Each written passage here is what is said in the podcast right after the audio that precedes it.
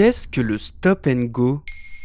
Merci d'avoir posé la question. Afin de contrôler la diffusion du coronavirus dans la population, plusieurs scénarios ont été imaginés. L'un des plus plausibles, en attendant d'atteindre l'immunité de groupe, consiste à alterner des périodes de confinement avec des périodes de déconfinement, et donc de distanciation sociale. C'est le stop and go.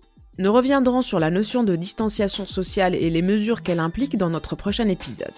Pour décider de cette alternance, l'équipe de l'épidémiologiste britannique Neil Ferguson suggère dans une étude publiée le 16 mars 2020 d'utiliser comme indicateur le nombre d'admissions en réanimation. Dès que l'on franchit le cap des 100 admis par semaine, les mesures de distanciation sociale incluant le confinement doivent être réactivées. Et dès que l'on retombe sous la barre des 50, elles peuvent être levées. Pour qu'une telle stratégie fonctionne, les auteurs estiment que le confinement doit être mis en place au moins les deux tiers du temps, jusqu'à ce qu'un vaccin soit disponible c'est-à-dire deux ans en moyenne. Quoi? Tu veux dire qu'on est parti pour un confinement fractionné jusqu'à 2022 le modèle de l'épidémiologiste américain Mark Lipsitch, mis en ligne lui le 24 mars 2020 sur le site spécialisé Bjorksiv, reprend cette idée du stop and go, avec une dimension supplémentaire de saisonnalité. Dans cette hypothèse, le Covid-19 serait comme la grippe, sensible aux variations climatiques. L'arrivée de l'été aux États-Unis et ailleurs permettrait de faciliter le contrôle de l'épidémie, mais exposerait à une résurgence intense à l'automne.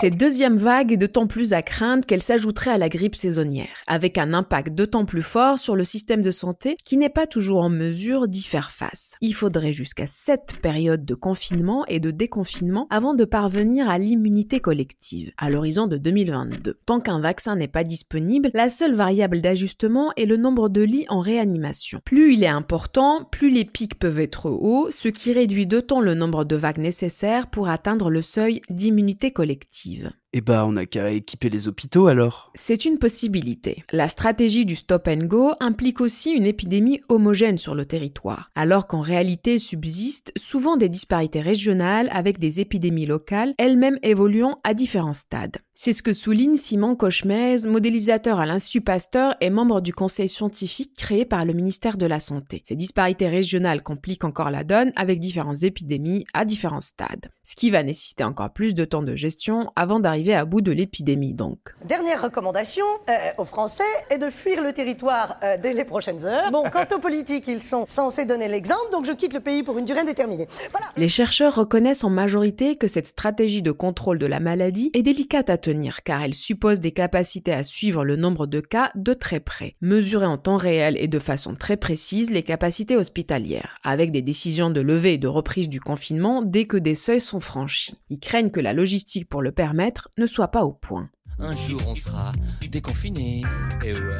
Aussi, les grands mouvements de population pendant les vacances d'été pourraient également faciliter une reprise de l'épidémie et le possible retour d'une deuxième vague avant même l'automne et sa grippe saisonnière. D'ailleurs, il se pourrait que ces mouvements soient également raisonnés, voire limités au territoire franco-français. Tout dépendra de l'intensité de la diffusion du virus à l'arrivée de l'été et de la feuille de route de sortie de confinement du gouvernement. L'alternance du stop and go restera probablement nécessaire jusqu'à la courbe de contamination. Voilà ce qu'est le stop and go.